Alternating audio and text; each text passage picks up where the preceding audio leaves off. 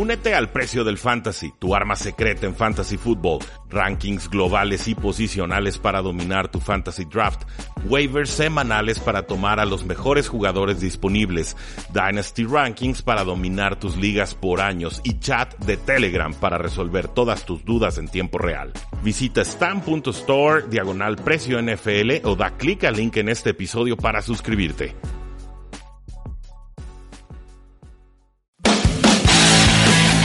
Tres y fuera, donde la NFL no termina y nosotros tampoco. Rudy Jacinto y Oscar Huerta analizan todo lo que sucede dentro y fuera del terreno de juego. Previas, resúmenes, apuestas, fantasy fútbol y mucho más. Comenzamos.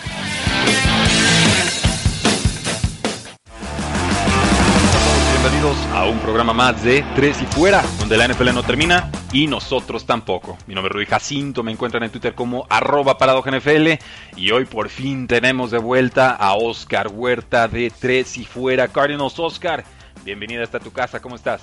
Bien, bien, sí, sí estuve la semana pasada, tampoco nos Eh, has sí, exagerado, sí, sí. pero sí. Oh, ya te extrañé, Sí te canijo, te extrañé. Sí, yo sé que sí, yo sé que sí, soy una persona muy extrañable. ¿Cómo De- estás, Rudy? de- definitivamente eres una persona muy extrañable. Si no tuviera con quién debatir de NFL, creo que me volvería loco. Y, y estoy bien, Oscar. Nos quedan tres partidos para que termine la Ya temporada NFL 2020. Eh, fue una temporada difícil, fue una temporada larga, una temporada muy injusta en muchísimos sentidos. Pero incluso esta semana, en los últimos dos, tres días, Oscar, se dieron toda clase de noticias tremendas y de implicación enorme para muchísimas franquicias. Eh, vamos a dedicar los primeros dos bloques a hablar sobre estas noticias, contrataciones de head coaches, de general managers y demás. En el bloque 3, si les parece, hablamos del primer partido de la final eh, de conferencia de la AFC. Lo que sería los... eh, bueno, vamos a hablar de la NFC primero. Tampa Bay contra, por supuesto, los Green Bay Packers. Y en el último bloque hablamos de los Buffalo Bills contra los Kansas City Chiefs. Eh, Oscar, las Águilas contrataron a Nick Siriani como su nuevo head coach. Es alguien que está, por supuesto, muy miscuido en la ofensiva de los Indianapolis Colts, quien ha trabajado muy de cerca con Frank Reich, el ex coordinador ofensivo de Carson Wentz y las Águilas en aquel año de Super Bowl. Y por supuesto es alguien joven, dicen que es una mente ofensiva brillante, eh, que ha tenido buenos años con receptores de los Chargers cuando estuvo ahí del 2014 al 2017 y que pues bueno ha sobrevivido a muchos cambios de head coaches, ¿no? Cambia el head coach y lo mantienen, lo cual pues pareciera hablar muy bien de su trabajo, Oscar. ¿Qué te parece esta contratación de Nick Siriani para las Águilas de Filadelfia? Eh, se me hace interesante, creo que eh, a mí me gusta llamarle en inglés, por así decirlo, eh, the next best, best thing, eh, la mejor alternativa y, y la mejor alternativa que pues a Frank Reich en realidad.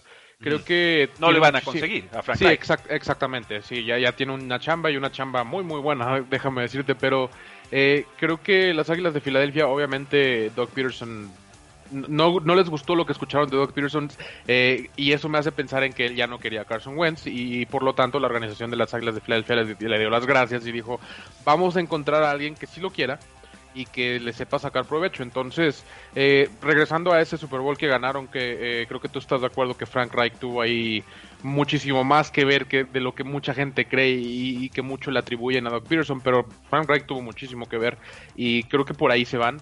Se, se me hace, creo que una buena decisión. eh, suponiendo obviamente que te quieres quedar con Carson Wentz y que, que en realidad crees que es el futuro y, y, pues con el contrato que tiene creo que evidentemente es tu futuro al menos que encuentres un trade eh, que no puedes rechazar eh, en realidad creo que es la única manera que no vas a continuar con Carson Wentz entonces eh, encontrarle un coach a- al coreback que tienes que, que- que encaje creo que es una buena movida. Creo que eh, obviamente si no tienes mucho por dónde empezar si no tienes muchas opciones porque ya te quitaron a lo mejor a los mejores candidatos eh, o a lo mejor nunca ibas por los mejores candidatos, pero la, la- la- a lo que voy es que creo que Águilas lo escogió con razones eh, de verdad. Ajá. Exactamente, con razones justificadas, con razones eh, que importan para la situación en la que están. Entonces creo que es una contratación que a pesar de no ser un nombre tan conocido, eh, siendo totalmente sinceros, no, no es nada de los candidatos más populares, eh, sigue siendo una muy muy buena opción para las Águilas específicamente. Sí, a, a mí me gusta. Digo, él ha trabajado con Andrew Locke, trabajó con Jacoby Brissett, trabajó con Philip Rivers bajo centro.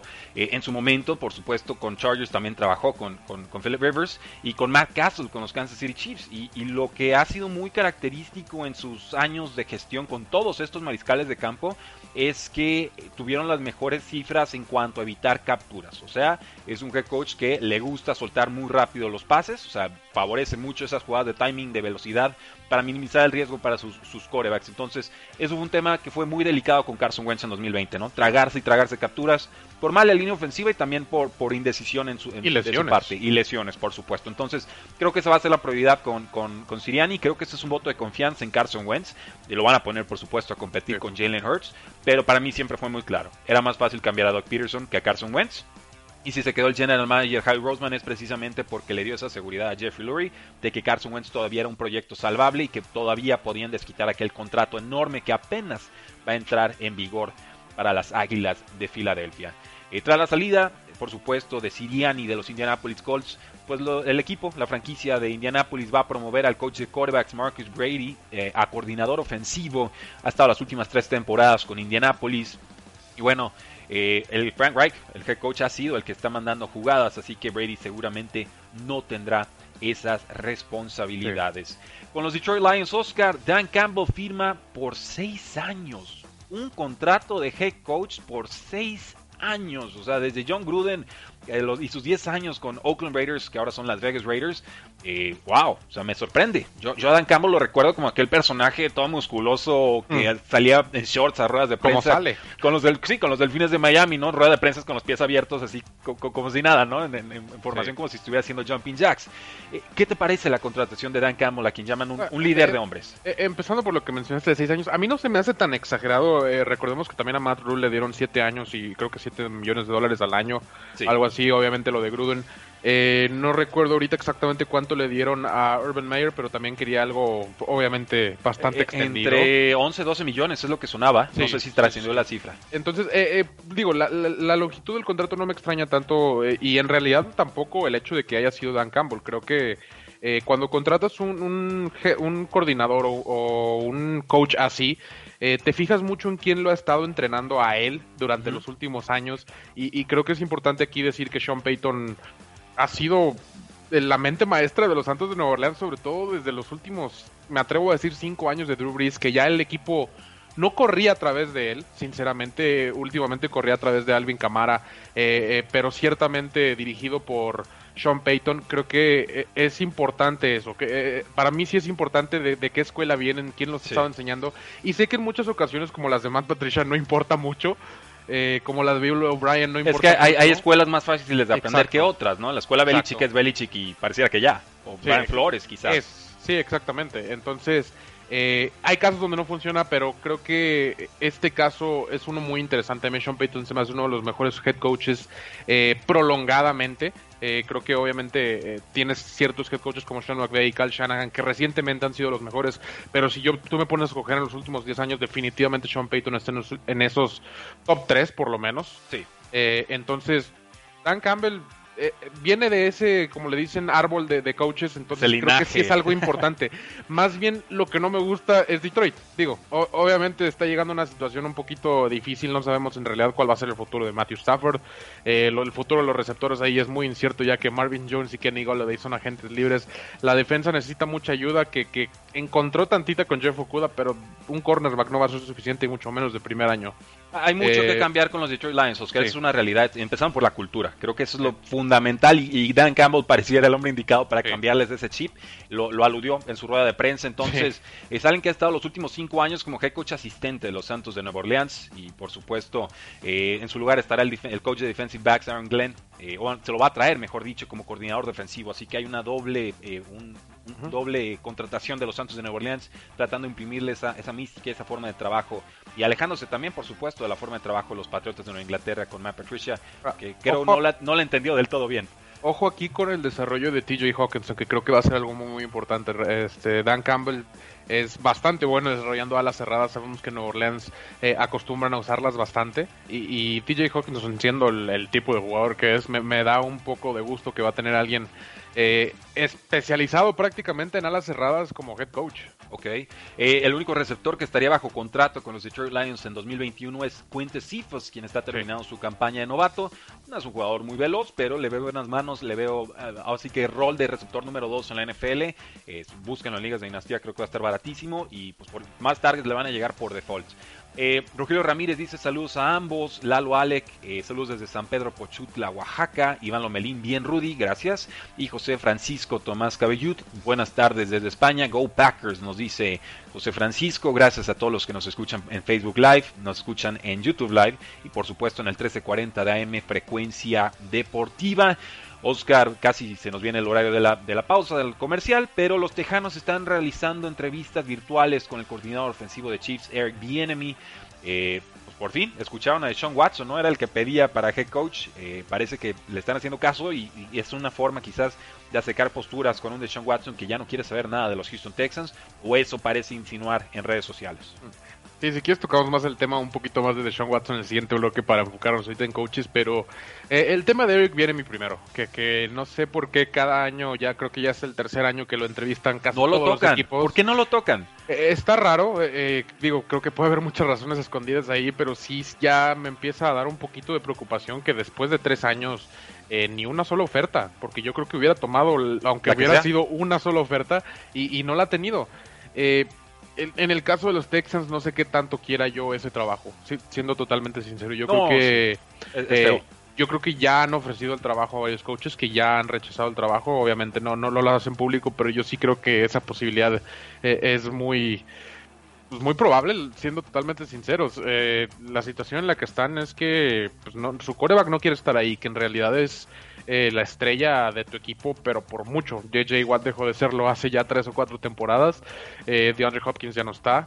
eh, y, y la realidad es que no hay nadie más. Will Fuller, eh, agente libre. Exactamente, Will Fuller, agente libre, el, el- el cap space estás más o menos creo que 15 millones por debajo del cap, eh, significando que debes 15 millones, no que tienes eh, 15 millones disponibles, draft picks no tienes hasta la tercera ronda este año, el próximo año creo que ya tienes primera ronda, pero pues de todos modos estás en una situación donde no puedes ni reconstruir ni contratar y no tienes un equipo competitivo.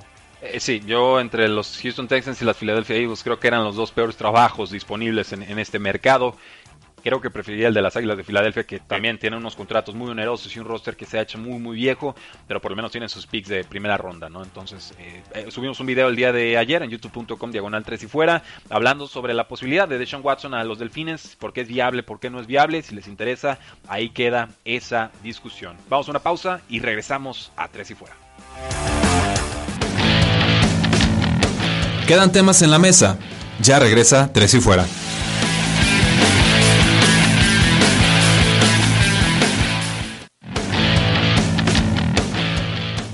Regresamos. Tres y Fuera.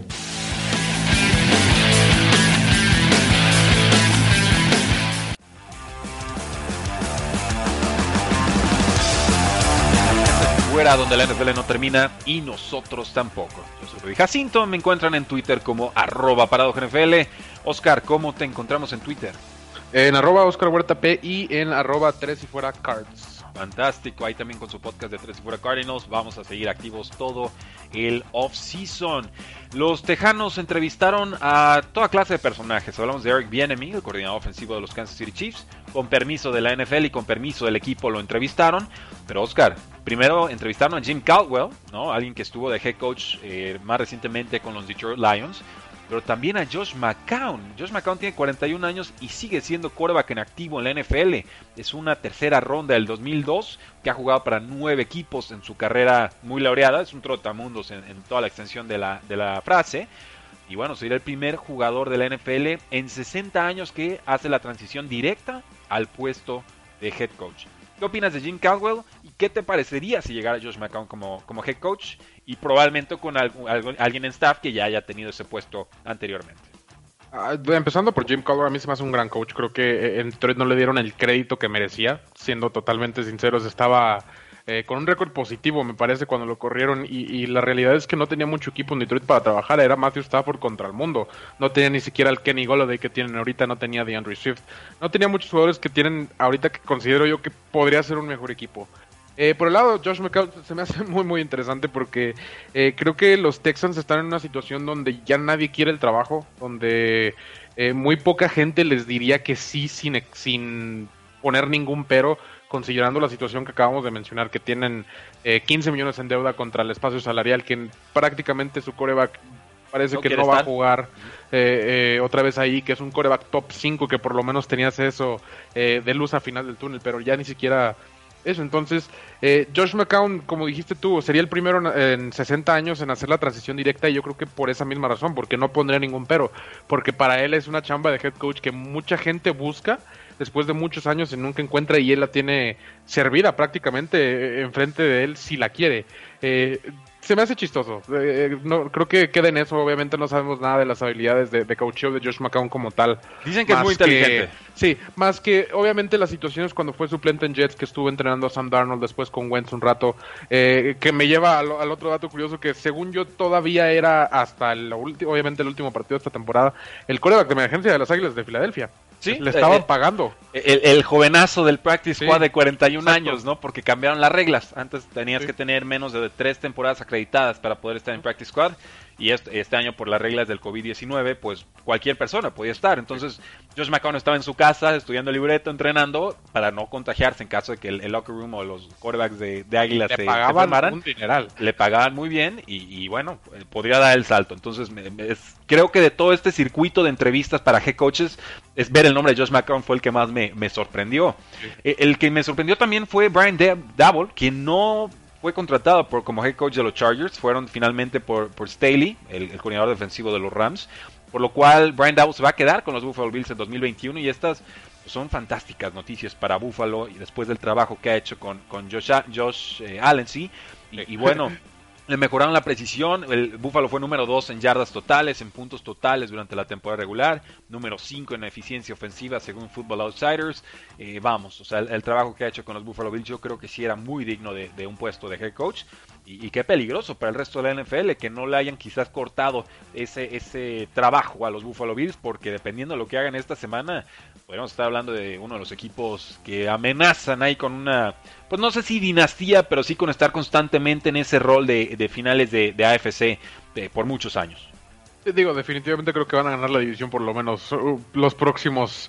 ¿Dos años? ¿Tres años? Dos, tres años, creo que sí, eh, sobre todo si se queda Double ahí, pero eh, se me hace chistoso que hables de, que pobrecita la NFL que no les quitó, que, que, no lo contrató nadie porque va a seguir con los Buffalo Bills eh, coordinando ahí obviamente en un gran equipo que tienen, pero pues se lo han hecho a Eric Bieniemy ya tres años y, no entienden que Kansas City es el equipo a vencer y que mientras Eric Bieniemy sigue ahí... Yo, bueno, yo creo que ahí, es un voto de confianza en Andy Reid, porque Bieniemy no manda las jugadas en Kansas, Bieniemy también tiene un historial complicado, o sea, tiene, tiene bagaje, ¿no? Y, y se dice que en las entrevistas es fatal que bueno, como te entrevistas no necesariamente es como vas a ser de head coach, pero eh, eh, se sumas todo y como que eso es lo que le está causando resistencia a, los equipos. No hay nada de eso con Dowell. Aquí simplemente no lo prefirieron eh, por su trabajo en el campo. Y esa es la parte que a mí me, me sorprendió, ¿no? Matt Patricia va a estar en el staff de los Patriotas. Estuvo con ellos del 2004 al 2017. Se reúne con los Patriotas. Tuvo un récord de 13 victorias, 29 derrotas y un empate en sus tres temporadas con los Detroit Lions y va a tener toda clase de funciones, no va a ser coordinador defensivo per se, pero pues va a estar ayudando con un poquito de todo. ¿Qué te parece esta llegada? Es el asistente de Bill Belichick, en pocas palabras. ¿Le va a eh, cargar el lápiz o, Sí, sí de, ciertas maneras le va a cortar las sudaderas ah, para que queden justo a la medida. Eh, pero sí, digo, este es, es, un personaje muy muy conocido obviamente eh, en toda la organización de los Patriotas y no lo iban a dejar sin chamba obviamente si fue parte de cinco Super Bowls, me parece. Más o menos, sí. Este, creo que siempre va a haber una cabida para alguien así. Obviamente no le van a quitar la chamba al coordinador defensivo para dársela a Matt Patricia, pero le van a encontrar una función ahí hasta que vuelva a, tener un rol importante, a lo mejor del top 3, por así decirlo, mm. de una organización que sea un coordinador y pues quizá tenga su segunda oportunidad eventualmente. Eh, creo que serían tres Super Bowls, el del 2004, 2015 y 2017. con los Patriotas, no creo que Brian Flores ya estaba cuando el Super Bowl de los Rams. Eh, nos dice Bob Sands sobre McCown, Gene Zorn, que fue el otro que fue pasó de jugador a head coach directo, no funcionó en Washington. Gran apunte Bob. Eh, Matthew Stafford se queda en Lions. por lo que escuché en rueda de prensa, nos insinuaron que sí, Dan Campbell lo, lo presumió durísimo. Hay que ver si Stafford está dispuesto a una tercera o cuarta eh, reestructuración o ahora sí que reconstrucción de los Detroit Lions. Lleva 12, 13 años con el equipo. Yo creo que sería eh, momento de darle las gracias y que, pueda encontrar mejor fortuna porque Detroit no está cerca de ser contendiente y menos en la NFC Norte. Eh, Mariana Peña Mesa dice, lindos, muchas gracias. que, que amables, creo que lo hice más por ti, Oscar, que por mí. Y Luis Chávez de Hola Rudy y Oscar, ¿cómo ven la situación de coreback en Colts para la próxima temporada? Pues solamente Jacob Eason, el novato este año, pues está bajo contrato. Ya se va Jacob Reset, se va Philip Rivers. Eh, Yo creo que por ahí puede haber un trade por Sam Darnold. Yo creo que Sam Darnold ya no está a la venta con los Jets. Yo creo que no van a tomar quarterback temprano, ¿eh? Yo, esa es la impresión que me ese Pick, ese pick número 12 obviamente está muy atractivo. Y, como lo dije la semana pasada, virtualmente tienen el, primer pick del draft. Obviamente Trevor Lawrence iba a ser el número uno desde hace como 17 años. Fácil. Eh, eh, entonces, este, tienen prácticamente el primer pick eh, que no se llama Trevor Lawrence. Ok, sí, sí. Trevor Lawrence diría como el pick número cero, ¿no? El, el pick maestro, el pick de Por o sea, de, cierta manera tienen los Jets control sobre el draft. Tienen más control que los Jacksonville Jaguars sobre el draft. Yo fuera los Jets, vendería ese pick, sumaría a mi arsenal de selecciones, me quedaría con Son Darnold. Si no funciona, le damos las gracias en un año. Y ahí sí tomamos un quarterback, pero ya con un roster más, más redondeado. Eh, no están un quarterback de, de competir los, Jets de Nueva York en estos momentos. Los Jaguars dejaron que Urban Meyer seleccionara al general manager y será Trent Baalke quien estuvo con los San Francisco 49ers y tuvo una relación muy ríspida con Harbaugh en los San Francisco 49ers. Por supuesto, Harbaugh en Michigan, rival de Urban Meyer. Y Urban le ganó todas hasta donde yo recuerdo. Y pues este podría ser como una puntada a Harbaugh de, ah, pues bueno, el que te corrió a San Francisco ahora me lo traigo de general manager a, los Jacksonville Jaguars, ¿no?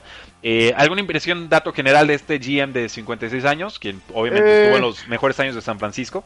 Creo, creo que aquí lo que más hay que resaltar es, la que los Jaguars le hayan dado la responsabilidad o, le, hayan dado la confianza más bien a Urban Meyer de, escoger el general manager. Creo que habla, habla muy bien o, por lo menos hablan de que todos están en la misma página y quieren que esto sea algo en conjunto y que no le quieran imponer a nadie a Urban Meyer, a tu coach que, seguramente tuviste que convencer con mucho dinero y, que esté cómodo, que, que, de verdad tenga todas las herramientas para ser exitoso y darle la vuelta al equipo como crees que le puedes dar, porque como mencionamos hace unos minutos, tienen a Trevor Lawrence, el pick cero desde hace como 17 años, este, y, y qué mejor que un coach que parece capaz de ganar un campeonato nacional en el colegial eh, con casi cualquier equipo, que es muy, mucho, muchísimo más difícil de lo que creen porque se te van los jugadores cada año. Sí. Eh, y tienes el mejor coreback del saliendo de colegial históricamente, el mejor prospecto históricamente quizá eh, de todos los tiempos. Yo diría desde John Elway. John Elway era un prospectazo, pero sí. John estaba vivo cuando lo seleccionaron. Entonces, pues, que, esa no la platiquen los que sí estaban vivos en, en, aquel entonces. Y ha cambiado mucho el juego. Ha cambiado mucho el juego. Bueno, pero John Elway funcionaría el día de hoy. ¿Estamos de acuerdo? Sí, sí funcionaría, pero, pero no sé si sería el mejor coreback de la liga. Ya está. Pregunta Eloisa Jacinto. Rudy, ¿se retira Drew Brees? Eh, sí, yo digo que sí. Sí, no, yo, ese yo creo que está más que cantado desde las imágenes que tuvo ahí con Tom Brady en el estadio después del partido, eh, cómo volteó a ver el techo cuando iba saliendo y eh, eh cuando se acabó el partido. Yo creo que no regresa, se supone que se iba a retirar desde el año pasado y la verdad no, no le veo no le, no le ve Sí, desde el año pasado ya está retirado y salió del retiro. Y no se tal ve cual. sinceramente. No, sí, lo alcanzaron muchas lesiones. 11 fracturas de costilla, eh, fascitis plantar, lesión de hombro y luego tenía, se me está escapando una por ahí. Eh, en fin, estaba completo y el pulmón colapsado, por supuesto. Nada más. Sí, fue un año muy complicado para Drew Brees, un héroe, pero sí, el, brazo ya, ya no le da. Y con Washington, antes de la pausa, contrataron un general manager, se llama Marty Herney, es un nativo de Maryland y pues bueno, fue general manager de las Panteras de Carolina antes de ser despedido este diciembre después de su inicio de cuatro victorias y 10 derrotas. Tiene 65 años, ya ha trabajado por supuesto con el head coach Ron Rivera del 2011 al 2012, luego del 2017 al 2019, seleccionó a Cam Newton, a Luke Kuechly, a Thomas Davis, a Greg Olsen, pero se le achaca que tiene relaciones muy fracturadas con las estrellas de los equipos cuando llega el momento de negociar eh, reestructuras de contratos o renovaciones fuertes. Muchas estrellas en, Panteras de Carolina eh, celebraron su despido muchísimas estrellas, incluso varias de las que llegué a mencionar ahí. Entonces, pues bueno, veremos cómo funciona esta situación en el Washington Football Team. Vamos a una pausa y regresamos a tres y fuera. No se vayan porque en el bloque 3 vamos a hablar ya de estas finales de conferencia. No te vayas, ya regresa tres y fuera.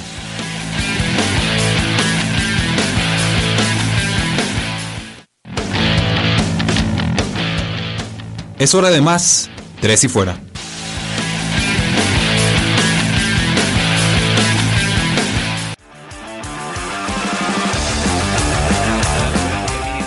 tampoco. Yo soy Rudy Jacinto, me acompaña Oscar Huerta.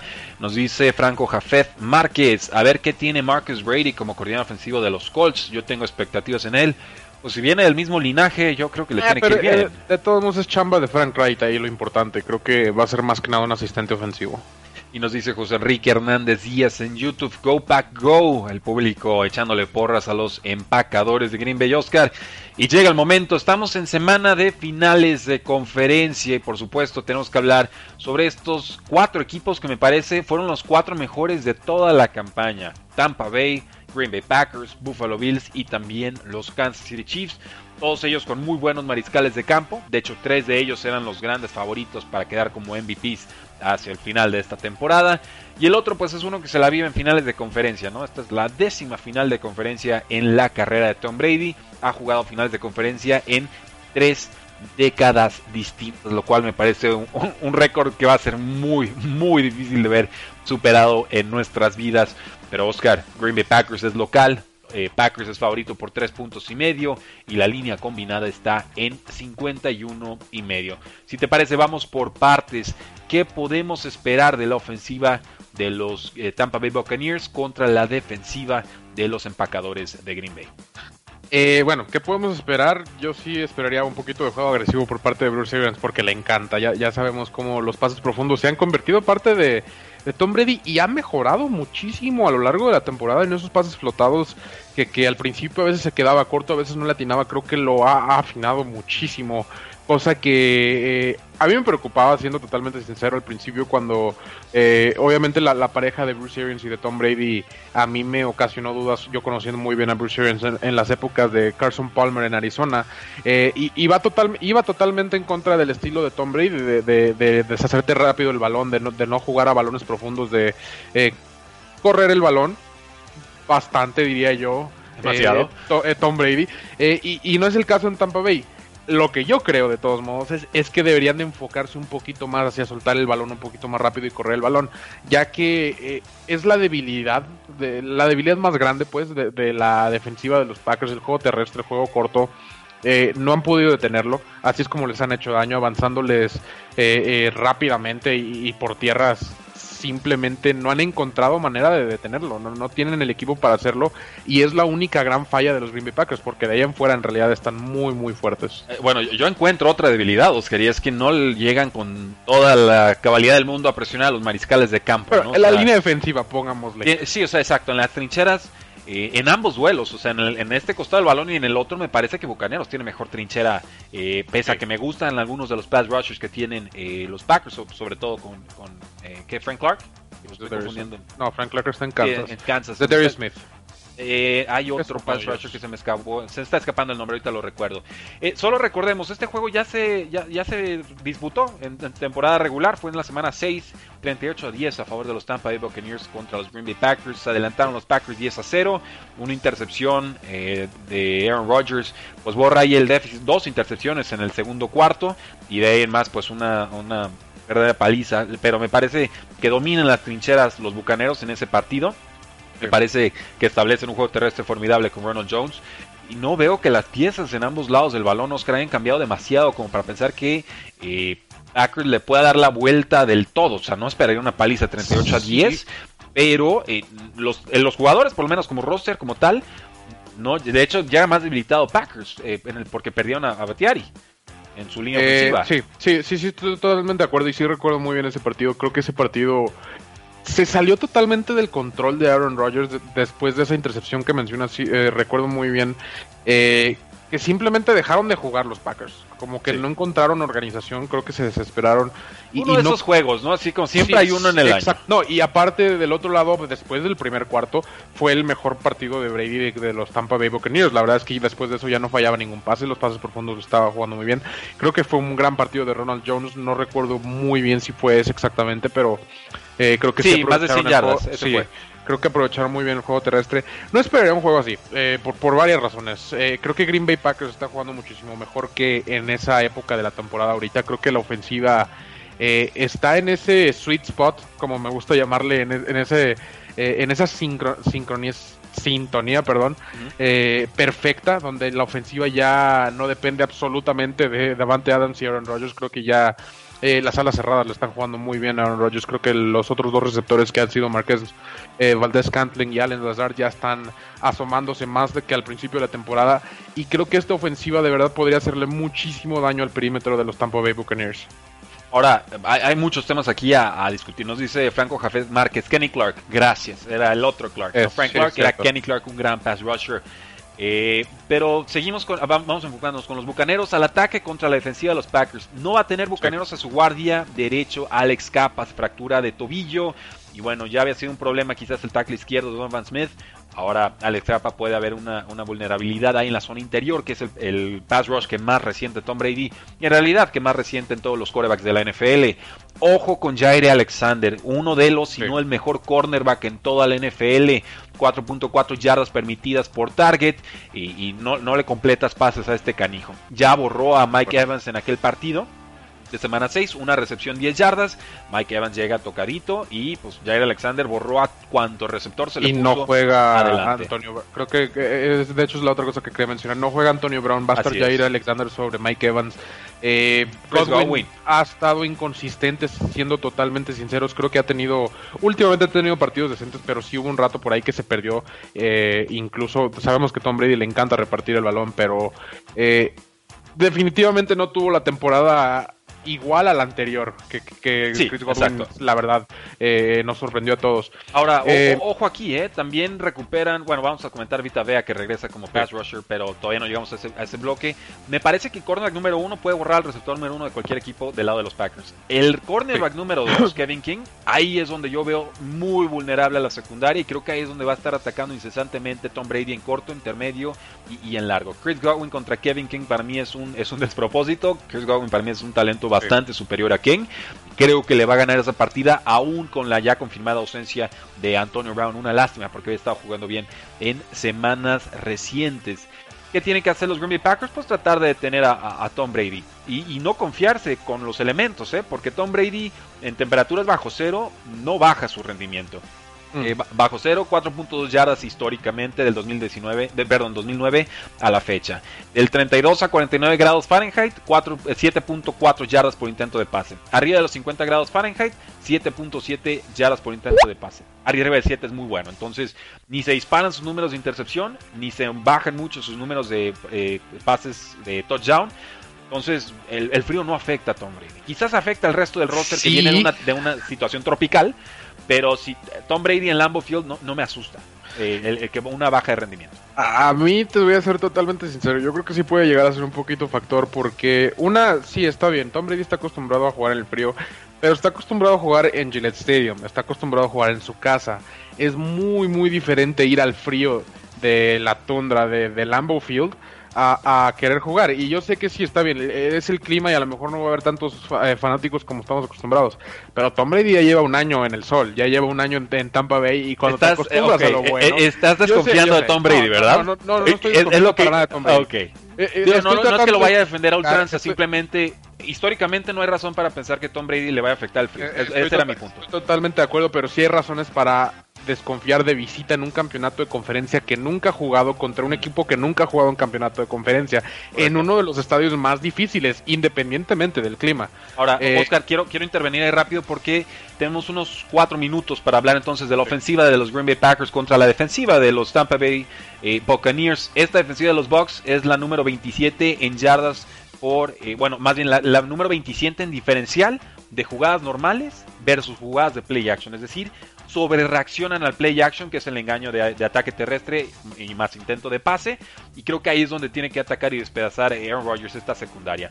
Aaron Jones ataca muy bien los espacios y las esquinas, pero los linebackers Devin White y Lavonta David lo borraron en la semana 6 y creo que podría volver a suceder esta semana, Oscar. Tienen muchísima velocidad, pueden llegar de una banda al otro, pareciera casi de forma instantánea. Entonces, yo apelaría quizás más por el corredor de poder AJ Dillon, ¿no? Tratar de desplazarlos en, después de contacto en vez de tratar de ganarles por velocidad, que no lo van a poder conseguir. Solo ojo, AJ Dillon tiene una lesión de cuadriceps, podría estar limitado. Y regresa el nose tackle Vita Vea, quien lleva mucho tiempo fuera, pesa 347 libras, estaba calificado como eh, bueno, los bucanos se mantuvieron como la defensa número uno contra el ataque terrestre a pesar de la ausencia de Vita Vea. Y ahora que lo tienen, creo que pueden mandar mejores blitzes con menos hombres dedicados a la línea defensiva. Entonces, eh, pierdan a Antonio Brown, pero yo creo que Vita Vea les podría ayudar o, o compensa más el, el, tema de altas que las bajas. Eh, me preocupa Vita Vea eh, justo lo mismo que dije del clima y demás. Tienes tanto tiempo sin jugar y aparte tu primer partido va a ser bajo cero quizá de visita uh -huh. en Lambeau Field. Difícil. Va a estar muy difícil como tú dices, no creo que vaya a estar peor porque obviamente eran la número uno y, es, y Vita Veo es un gran, gran jugador. Pero no, no me iría yo, yo tanto ahí. O sea, creo que no va a ser factor como tal diferenciador okay. en el partido. Eh, Vita Vea. Y, y, por parte de la ofensiva de los Packers, creo que eh, mucho ojo con Devante Adams, que ni siquiera Jalen Ramsey pudo con él teóricamente la semana pasada. No, pues eh, si le estorban sus compañeros en zona de anotación. No, pero, pero tuvo de todos modos bastantes targets sobre Jalen Ramsey que sí pudo sacarle eh, varias recepciones no creo que ganó tan obviamente como, como aparenta el, el stat sheet de Davante Adams el duelo, porque incluso que le achacan las 88 yardas a Jalen Ramsey, creo que solo cuarenta y tantas estuvo, estaba cubriéndolo él. El touchdown, como dices tú, le estorbaron sus compañeros, entonces no sé qué tanto cuente, por eso a mí me gusta PFF, porque te da esas estadísticas ajustadas como sí. tal. Eh, pero sí, va a ser un partido muy bueno. Yo voy a seguir tomando los Packers. Eh, porque yo di mi predicción de Super Bowl después de que quité a los Cowboys por ahí de semana 4, aclarando, quien, quien ve el programa recurrentemente sabe de qué hablo. Eh, después de tres semanas dije, sabes que los Cowboys no van a llegar al Super Bowl, definitivamente no. Pero los Green Bay Packers sí, yo tengo Green Bay Packers y Kansas desde por ahí de semana 4 o 5, entonces me voy a quedar con eso. Yo eh, toda la semana estuve pensando que iba a tomar los empacadores de Green Bay Oscar. Eh, luego estudié el duelo en las trincheras y, y no pude. Tengo que tomar a Tampa Bay. Me parece peligrosísimo este equipo. En realidad, esto es el equipo número 2 y número 3 mejor calificados por lo que se llama DVOA, que es como, una especie de métrica ajustada, ofensiva, defensiva, equipos especiales, te las combinan y, y, se va ajustando cada semana.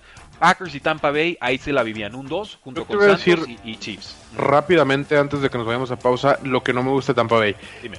Hay ciertos partidos a lo largo de la temporada que han sido muy malos, o primeras mitades que han sido muy malas. Malísimos. Que donde empieces así, o tengas un solo cuarto así contra Packers, se te va a ir. Estoy, estoy, de acuerdo, ¿eh? estoy de acuerdo. Simplemente la pólvora me parece co comparable del lado de Tampa Bay contra, contra Packers.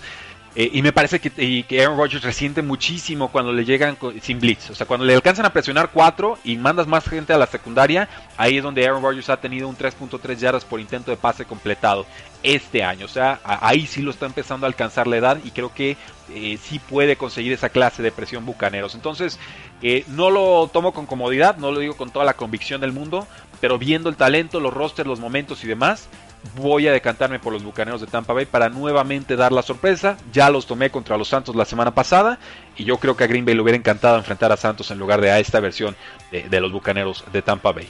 Vamos a una pausa y regresamos a Tres y Fuera.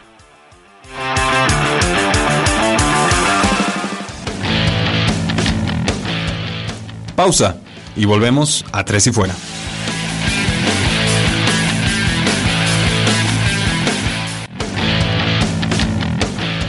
Inicia el último cuarto. Tres y fuera.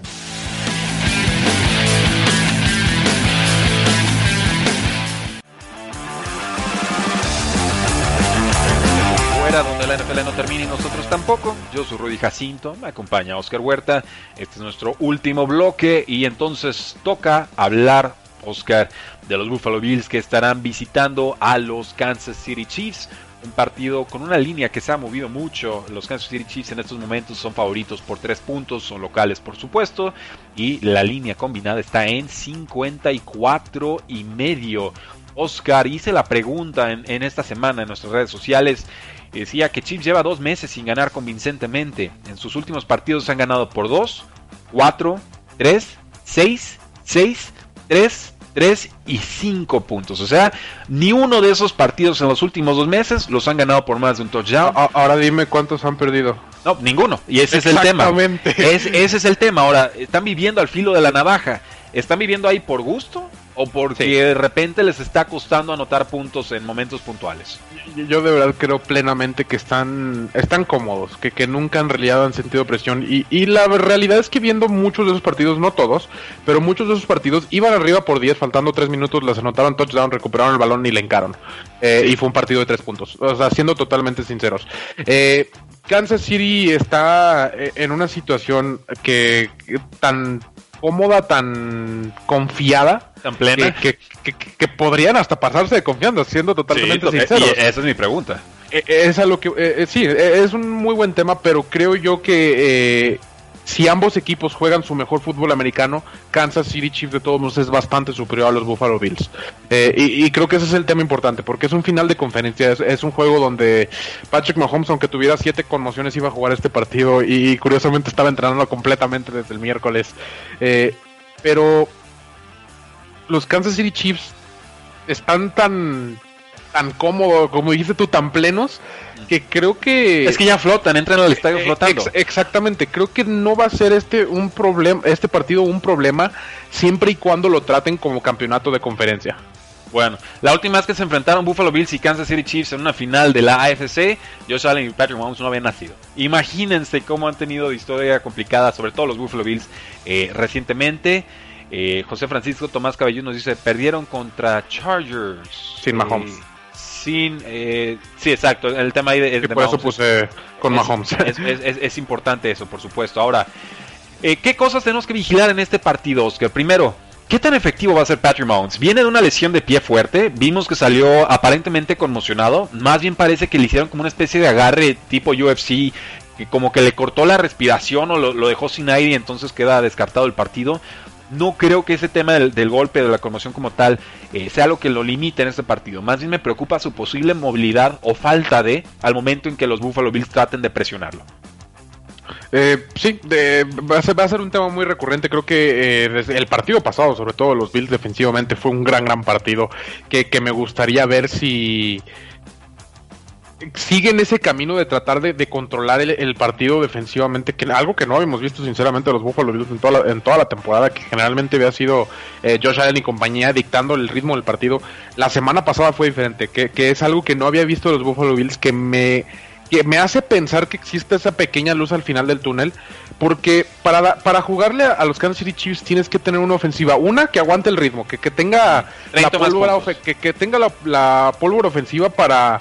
Eh, a pesar de, eh, incluso si tienes una muy buena defensiva, sabes que Patrick Mahomes te va a meter más de 25 puntos. Porque es Andy Reid, porque tienes a Travis Kelsey, porque es Tyreek Hill, porque tienes como 14 corredores de primer nivel y, siempre tienes, simplemente tienes un equipo cargadísimo. Entonces, necesitas una ofensiva que se pueda mantener el ritmo de, anotarle 25 eh, a 30 puntos a, a los Kansas City Chiefs. Encima de eso necesitas una defensa suficientemente buena para que no se te salga de control esos 25-30 puntos de Patrick Mahomes que pueden fácilmente convertirse en 45. Eh, sabemos que con Tyreek Hill en 2-3 jugadas llegas a la zona de anotación, se la das a Travis Kelsey, entra caminando y, y son otros 7 puntos que ellos anotaron en un minuto y que tal vez tú estás tardando 3. Ojo, eh, Marquise Brown se pudo separar de los jugadores de la secundaria de los Buffalo Bills y nada más porque ahí Lamar Jackson falló un pase y su suplente, el core número 4, también. Eh, Hill va, a explotar ese duelo y creo que lo va a ganar. O sea, Patrick Mahomes no te va a fallar esos, pases. Tiene la misma velocidad, pero por supuesto más, más audacia y mejor coreback. Eh, bueno, tiene más velocidad Tyreek Hill en realidad, pero... Eh, eh, y es justamente lo que voy. Tienes que tener una defensiva suficientemente buena para que no se te salga de control. Que yo me fijaría en la primera mitad de la semana pasada, porque creo que nada más permitieron tres puntos, donde en realidad pudieron contener al coreback dentro del bolsillo, que es algo importante contra Mahomes también, eh, que lograron cerrar de cierta manera el centro del campo, porque no vimos mucho a las alas cerradas de Baltimore, que, que va a ser bastante importante no solo para Travis Kelsey, pero sino para esas rutas cruzadas de Tyreek Hill, que arranca desde la línea de golpeo sin ni siquiera hacer ninguna finta, apostando porque no lo alcances cruzando el campo eh, y, pues no lo vas a alcanzar, siendo totalmente sinceros. Tomas el balón, eh, le pasas el balón a medio campo y para que lo alcances con el vuelo que trae ya Eh, ya con el balón es muy, muy difícil. Entonces va a ser muy importante que les quiten el centro del campo y que contengan a Patrick Mahomes dentro del bolsillo. Ahora, ojo, estos equipos también ya se enfrentaron en temporada regular. Ganó Kansas City 26 a 17. No fue una victoria bonita, no fue una victoria cómoda, pero sí se vio dominante Chiefs por buenos compases del encuentro. Eh, Mahomes completó 80.8% de sus pases, lanzó dos touchdowns a Travis Kelsey.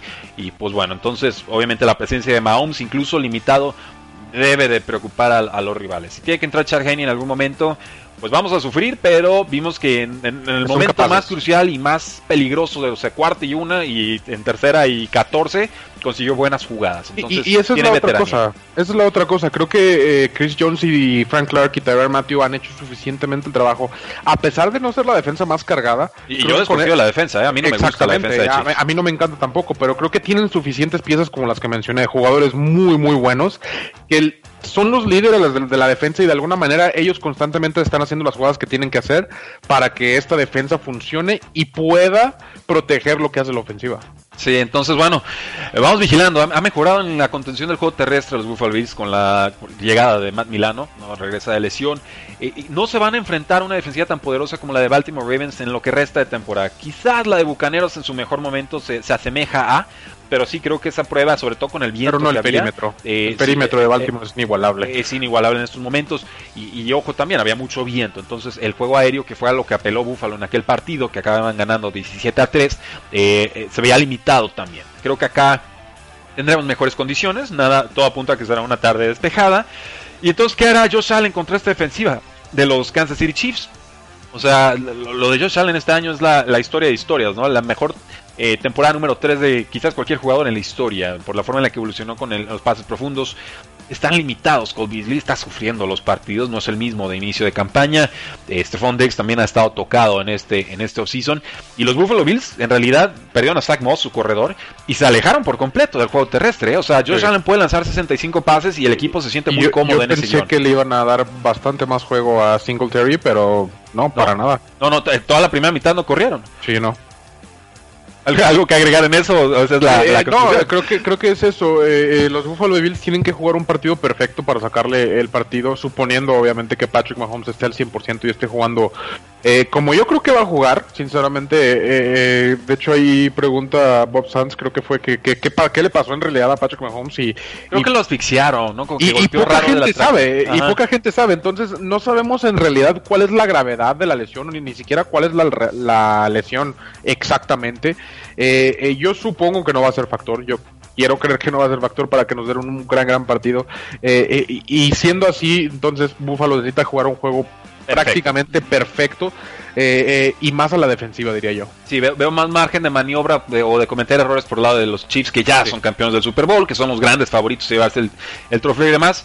Pero si hay una ofensiva que le puede mantener el ritmo a Kansas este año, es esta. ¿eh? La, bueno, la de Packers también, pero esta de los Buffalo Bills, eh, cuidado. Y sobre todo porque entienden que el juego terrestre es menos eficiente que el aéreo. Entonces, si no crees que le puedas correr bien a tu rival, ni te desgastes. Nos vamos por aire y sí son muy analíticamente descarados los Buffalo Bills, los Buffalo Bills con, en ese sentido este año. Eh, ¿Qué equipo tendrá mejor ataque terrestre si llega a necesitarlo en momentos cruciales, Oscar? Estoy pensando en tercera y dos. Cuarto, eh, zona de anotación, una yarda por conseguir o para matar el reloj. ¿Quién consigue mejor esa, esa yardita extra? Pues, Le'Veon Bell está activo, me parece. Pero tuvo muy pocos toques eh, de balón. Eh, fue, el, fue el titular el año pasado. Podría regresar Clyde Edwards Helaire para el juego, pero tampoco es alguien que empuje muy bien en estas situaciones de, corto yardaje. Zach Moss está en la misma situación, me parece. Está fuera. Exactamente. Eh, a mí me gusta las situaciones que mencionaste específicamente, tercera y dos, tercera y gol y todo lo que quieras. A mí me gusta mucho Singletary, aunque no lo creas. No, te ah, creo, te creo. Yo, sé que no lo usan mucho los Buffalo Bills, eh, pero la verdad es que veo los corredores de los Kansas City Chiefs y, obviamente me regreso a ese primer partido donde Clyde Edwards Hiller no podía entrar a la zona de anotación. Le'Veon Bell ha, ha, sido una situación algo parecida, ha logrado sacar yardas, pero no es no está definitivamente al mismo ritmo que conocemos de Le'Veon Bell. Eh, y, para mí Singletary no es un mal corredor, creo que no ha tenido... Eh, la oportunidad adecuada de cierta manera y obviamente el hecho que le echaran a, Zach Moss ahí en su segundo año no, no le ayudó, pero creo que sí ha tenido suficientes jugadas y ha tenido suficientes juegos como para decir que sí puede eh, en esas situaciones específicamente sacarte la chamba. Oscar, ¿a quién vas a tomar para ganar este partido? A los Kansas City Chiefs. Me voy a quedar con mi predicción de Super Bowl. Eh, y yo creo que lo gana Kansas de todos modos el Super Bowl. Va a ser un gran partido. Creo que eh, me emociona un poquito más el otro partido, siendo totalmente. Sí, se, va, se, vale. Yo, yo, voy a tomar a Kansas también. Creo que ganan por tres puntos en un juego muy emocionante. Yo estoy viendo un Tampa Bay contra Chiefs en el Super Bowl. Tú estás viendo un Packers contra Chiefs en el Super Bowl. Sí. La combinación que se dé, damas y caballeros, va a ser un juego fantástico sí. porque los cuatro equipos lo merecen. Si gana Buffalo el Super Bowl, me va a dar tanto gusto por esa afición. Si lo gana sí. Chiefs, me va a dar tanto gusto por la nueva dinastía que tendremos en la NFL. Si lo gana Aaron Rodgers, me va a dar tanto gusto porque el MVP habrá tenido su segundo por anillo. El segundo. Y si lo gana Tom Brady, bueno, damas y caballeros. O sea, sí, a los Patriotas, yo, yo, le voy a echar porras a Tom Brady de aquí a que se muera y después. Sí, o sea, no, o sea yo también, el hecho de que lo gane Tom Brady para mí sí me hace impresionante eh, la capacidad que tiene este hombre a los 43 años. Ya, ya no se con trata. nuevo equipo, con año ya, COVID, exactamente, eh, con roster ya. completamente nuevo y en un esquema que muchos pensamos aquí no va a hacer clic con Bruce Arians, ¿no? Exactamente, ya, ya, ya no va a ser tema de, de si es el mejor o no de la historia, definitivamente lo es. A mí lo que me sigue impactando y me sigue sorprendiendo es, es el nivel que tiene a los 43 años. Es eso. No es el mejor coreback de la liga ahorita, eh, estoy totalmente de acuerdo y, y se vale, pero es un coreback top 5 de la liga a sus 43 años. Es, es y, eso, y, y, eso es lo histórico. Damas y caballeros, disfruten esta su semana de finales de conferencia de la NFL, porque la NFL no termina y nosotros tampoco. Tres y fuera.